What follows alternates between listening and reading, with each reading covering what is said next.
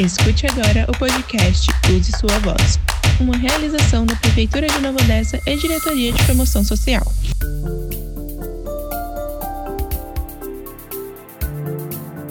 Olá, meu nome é Solange Palmon, assistente social, coordenadora do CREAS, Centro de Referência Especializado de Assistência Social, né, uma unidade de assistência social que atende famílias, pessoas em situação de violação de direitos, as negligências, abandono, discriminação. E um dos segmentos atendidos na nossa instituição é a mulher vítima de violência doméstica. Exatamente no dia 7 de agosto, a Lei Maria da Penha faz 15 anos de existência. Falar um pouquinho dessa situação que envolve a mulher há muito tempo, nós convidamos a doutora Pamela Pertelevites, psicóloga clínica com experiência na área, um consultório particular na cidade de Sumaré, já participou de projetos sociais, né, de forma voluntária aqui no município e também já trabalhou em nossa instituição. Então, ela tem experiência nesse assunto. Doutora Pamela, para falar da Lei Maria da Penha, a gente tem que falar um pouquinho do movimento feminista, né? Porque a lei ela foi um avanço adquirido né, desse movimento. As mulheres cansadas de ver tanta violência, né, exigiram do Estado a criação de uma lei. A consequência dessa violência que a mulher tanto passou e passa ainda nos dias de hoje, temos que lembrar dessa opressão, né, que elas sempre sentiram de um sistema patriarcal, né, onde os homens são os dominadores, né, de todo o poder, controlador. Então a mulher sempre se achou que tudo o que acontecia com ela era muito natural, porque ela tinha que aguentar, né, até o final aquele casamento cheio de conflitos e por conta dos filhos, por conta da religião. E até tem né, aquele ditado popular que diz que em briga de marido e mulher não se mete a colher. Então, assim, eu gostaria que você falasse um pouquinho dessa situação aí patriarcal e da mulher, dessa dependência do homem, e, que a gente sabe que seria um pouco do machismo, né, que impera em toda a sociedade. Então, você pode explicar para a gente um pouquinho o que, que você acha disso, pela sua experiência? Ah, as mulheres viviam um contexto social, cultural muito grande, né, antes da, desse movimento feminista, que era em relação à dependência do homem. Então, ela não tinha meios próprios de sustento. A questão de condição do lar não era uma questão de escolha como é nos dias de hoje. A mulher ela já era destinada desde a sua adolescência, é, na verdade na infância ela já era ensinada a cuidar do lar e dos filhos. Então as mulheres não estudavam porque não tinha necessidade para estudar. Então, vai estudar para quê? Para limpar a casa? Não precisa estudar. Elas não estudavam, elas não se formavam e não trabalhavam. Então é, é essa situação cultural era um dos fatores que fazia com que ela permanecesse no ciclo de violência, porque não tinha o que fazer. Ela ia fazer o quê? Né? A família não aceitava de volta, então não tinha esse apoio, esse acolhimento da família de origem. Então, consequentemente a isso, foi reforçando o ciclo de violência, porque o homem tinha a mulher como posse, como propriedade, e que ela tinha suas devidas obrigações em relação à casa, aos filhos e a ele próprio.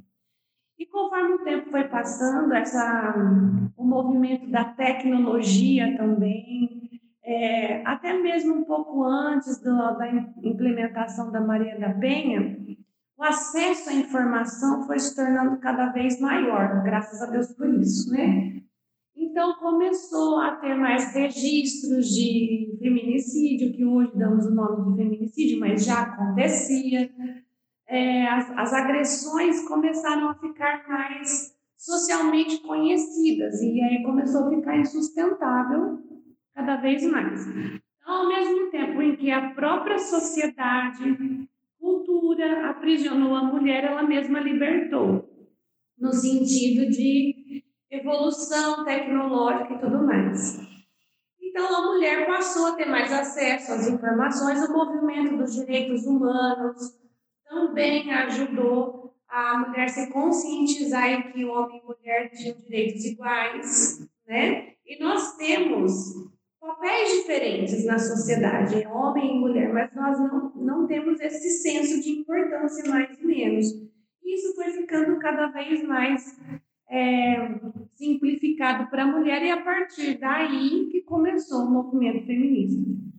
E, e, e conquistou é, várias situações, né? Como a questão do voto, Sim. né? É, diminuíram os, os, assassinatos contra a mulher, é, direito à licença maternidade, Sim. que também é, hoje já não é de 120 foi para 180 dias. Direito à educação. É, então, assim, é, teve uma, um grande salto né, na, na, na, situação aí. Mas a bandeira ainda é muito grande, né? Porque a, a violência contra a mulher, ela continua, né? Tem uma, uma lei que, que nos protege, mas uh, tem a, a, muitas lutas ainda, que são, uh, podemos citar a diferença salarial entre gêneros, né? Sempre o homem acaba que 30% a mais do que as mulheres, os, os cargos, né? É, em multinacionais, outras empresas acabam que é, sendo preenchidos por, por homens, né? Ah, os casos de assédio, tanto na política ah, como ah, no trabalho, também ainda continua. Né? Então, assim, a necessidade de, de mais acesso em exames preventivos, né? lugares de amamentação também, que é público, que a mulher possa ter o direito de amamentar. Então, assim, é, teve grandes avanços, mas há que se lutar muito ainda pela frente, né? Sim, é uma luta constante, acredito que sempre haverá, porque existem as evoluções, né? Mas, é, como todo movimento, né, o movimento negro, o movimento LGBTQI+, o, o movimento feminista, tem os radicais. E esses radicais acabam perdendo um pouco o propósito e o foco da causa. Consequentemente, acabou prejudicando as mulheres também, no sentido de levarem, acabou levando elas para o extremismo e distorcendo um pouco essa questão dos direitos. Então, a mulher hoje, ela está mais antenada, ela está mais informada, e só que isso retardou um pouco essa conquista de direitos que a mulher hoje poderia ter muito mais e não tem. Acesso à informação. Então, nós temos as leis que nos respaldam, mas não temos o ensino, né? não temos a conscientização adequada ainda mais em movimento de como a mulher tem acesso a esse direito. Então, eu acredito que a mudança cabe no caminho, né? A lei já tem, já foi conquistada. Precisa de aprimoramentos? Sim. Mas muitas mulheres ainda não sabem que vive um ciclo de violência e muito menos que ela tenha um sistema, uma lei que a respalde e a ajude a sair desse, desse ciclo terrível que é a violência doméstica. A violência tem faixa etária, tem uh, alguma situação assim de morar em cidades maiores, menores? Você acha que assim a, muda de mulher para mulher, de região? violência doméstica, a partir do momento em que a mulher passa a se relacionar, isso seja com 12 anos de idade ou seja com 30 anos de idade, ela pode sofrer a violência doméstica. A violência doméstica, inclusive, envolve não só questões de relacionamento amoroso, mas a violência doméstica é todo tipo de relacionamento dentro do seio familiar. Então, a criança que tem maus tratos dentro de casa, ela, ela acaba entrando nesse ciclo de violência doméstica, tendo consequências gravíssimas em relação à formação da sua personalidade. Então, o que, que acontece? A, vamos dar exemplo: a menina que cresceu num ciclo, assistindo um ciclo de violência doméstica, segundo as estatísticas, ela tem mais chances de viver um relacionamento abusivo de violência doméstica quando essa começar a se relacionar com uma outra pessoa. Por quê? Porque como ela viveu aquilo desde sempre, é normal, por incrível que pareça, né? É normal. Então, é mais, é mais difícil ela detectar na fase adulta, adolescente adulta, que ela está vivendo uma violência que ela não precisa passar. Porque ela viu o pai fazendo, ela viu o irmão fazendo, e, eu só sou mais uma. Né? Normal, todo mundo que se relaciona é assim mesmo. Então fica mais difícil conscientizar uma pessoa, por incrível que pareça, que cresceu dentro do lar opressor, do que uma pessoa que teve uma estrutura, uma base familiar adequada e passou a sofrer isso na, na sua adolescência. Então, assim, em nível socioeconômico, a violência doméstica ela acontece em qualquer nível socioeconômico. O que muda é como chega a informação às autoridades. Então, pessoas com uma vulnerabilidade social mais precária é, têm mais chances de, de vir à tona. Então, as estatísticas falam que acontece com mais recorrência, mas não é bem assim. Ah, pessoas com poder socioeconômico um pouco maior, eles têm mais acesso a autoridades, eles são mais influentes infelizmente, consequentemente, têm mais chances de oprimir e esconder esse tipo de violência dentro da sua casa. Né? É triste, mas é real. E, mas acontece em qualquer nível socioeconômico, porque até mesmo não é a educação que faz uma pessoa se tornar uma pessoa violenta ou não, mas é a própria índole dela, né? Porque ainda uma frase que eu gosto muito. É, a sua família, ela te influencia, mas ela não te condena. Então, continuar com o ciclo de violência sempre será uma decisão sua. Então, ele tem o poder de escolha. Os próximos temas a gente vai aprofundar um pouco mais. Agora, eu gostaria de estar passando aqui para quem está nos ouvindo é, um pouquinho da história, né? De quem foi a Maria da Penha, né? O casamento, enfim, para que as pessoas é, saibam de onde surgiu, né? A lei. Então, a Maria da Penha é, Maria da Penha Maria Fernandes, Maia Fernandes, me desculpem.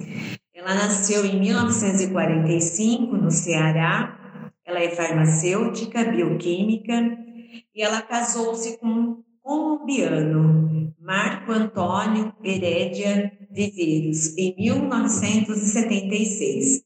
E com ele ela teve três filhas, né?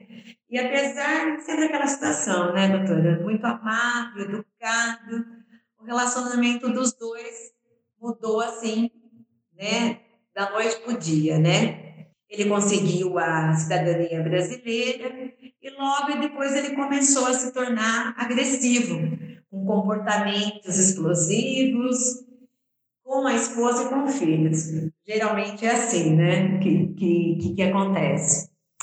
Depois, em 83, a Maria da Penha levou um tiro do marido nas costas, enquanto ela dormia. Ficou paraplégica, com lesões irreversíveis que sofreu nas vértebras outras complicações físicas que ela também teve, psicológico, você também sabe disso, né, perfeitamente.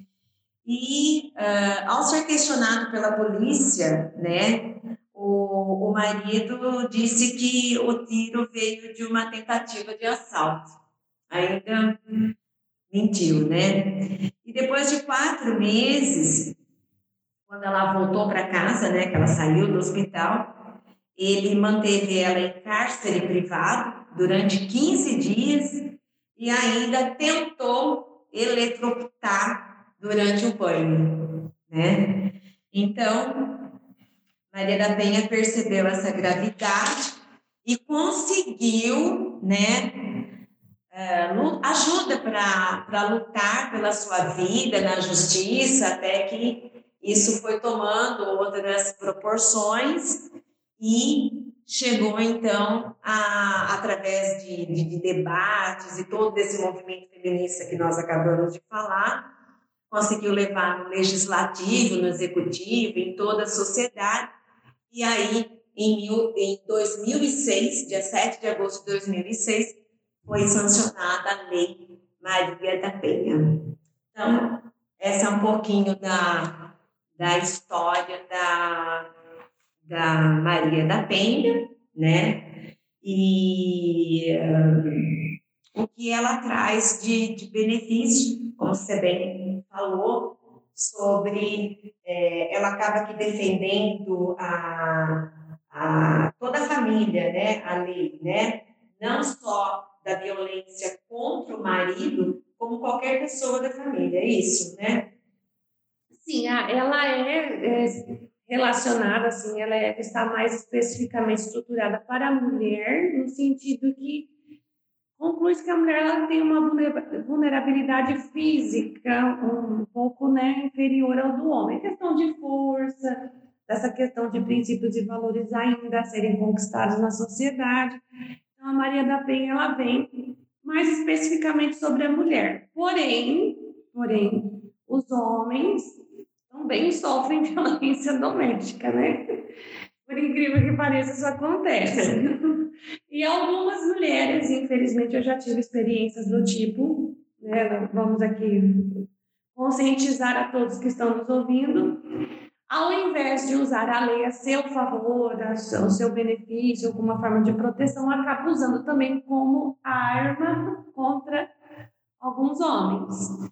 É, infelizmente, é um fato. Então, é, como eu sou psicoterapeuta familiar, já presenciei situações de ameaça em que a mulher fala: ah, se, se você não fizer tal coisa, eu vou me machucar, vou fazer um boletim de ocorrência contra você, você vai preso pela lei da Maria da Penha. E aí o homem tem que correr atrás para tentar conseguir provas de que ele não é um agressor. E, infelizmente isso acontece, mas é algo que é difícil. É mais difícil, graças a Deus, mas tem que ser citado, porque, na verdade, é uma tendência natural do ser humano, né? Tudo que é bom, ele consegue dar uma distorcida no final. Então, é, acontece. E ele tem é, respaldo jurídico também, caso ele esteja sofrendo esse tipo de ameaça, para que ele não seja enquadrado na Lei Maria da Penha. Né? Então, só tentando separar um pouco essa questão para as mulheres. Outro, outro fato interessante é que a Lei Maria da Penha consiste em agressões no seio familiar.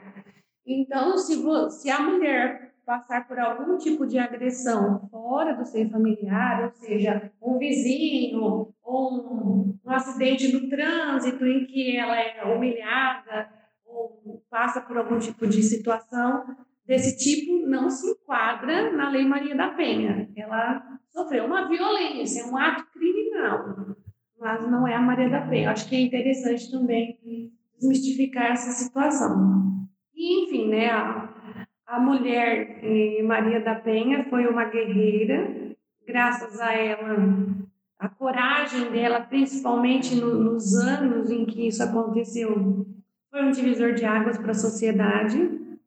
E a partir dela, né, apareceu outras mulheres. Quantas Marias, né, da Penha que, que tem por aí, né? Sim. E, e você acha assim, porque é, o mês de agosto, né, é considerado o agosto lilás, né? Todo mês é uma luta, né, contra uma doença ou defendendo uma causa. E além do agosto dourado, né, que é um incentivo à amamentação, né, materna, nós temos aí o agosto lilás. E você acha que é, fazendo toda essa situação de, de, campanha, sensibilizando, levando essa discussão né, para a população, isso ajuda, orienta mais a mulher, falando é, como acontecem as violências, o ciclo de violência que ela passa. Você acha que e cada vez informando mais é melhor? Com certeza. Você acha que muda? Muda. Nós, enquanto da saúde, quanto do social, nós que tivemos acesso à informação e escolhemos como missão de vida lutar pelos menos favorecidos, pelos, pelas pessoas em situação de vulnerabilidade. É, nós devemos, isso é uma missão, né? Nós devemos, é, a partir do momento que nos colocamos nessa, escolhemos isso, é, lutar pelo acesso à informação. A informação, o autoconhecimento liberta, né? É uma frase bem famosa na psicologia. Então, a mulher sabendo que ela não está sozinha, que ela pode procurar ajuda, que ela não precisa viver esse ciclo de violência, ela não precisa colocar a sua própria vida em risco dessa maneira e ela tem o que fazer e com quem fazer, com certeza é um encorajamento e é uma forma dela romper um ciclo de violência, assim salvando a própria vida e até mesmo a vida dos próprios filhos, que na, na maior parte dos casos existem filhos na relação.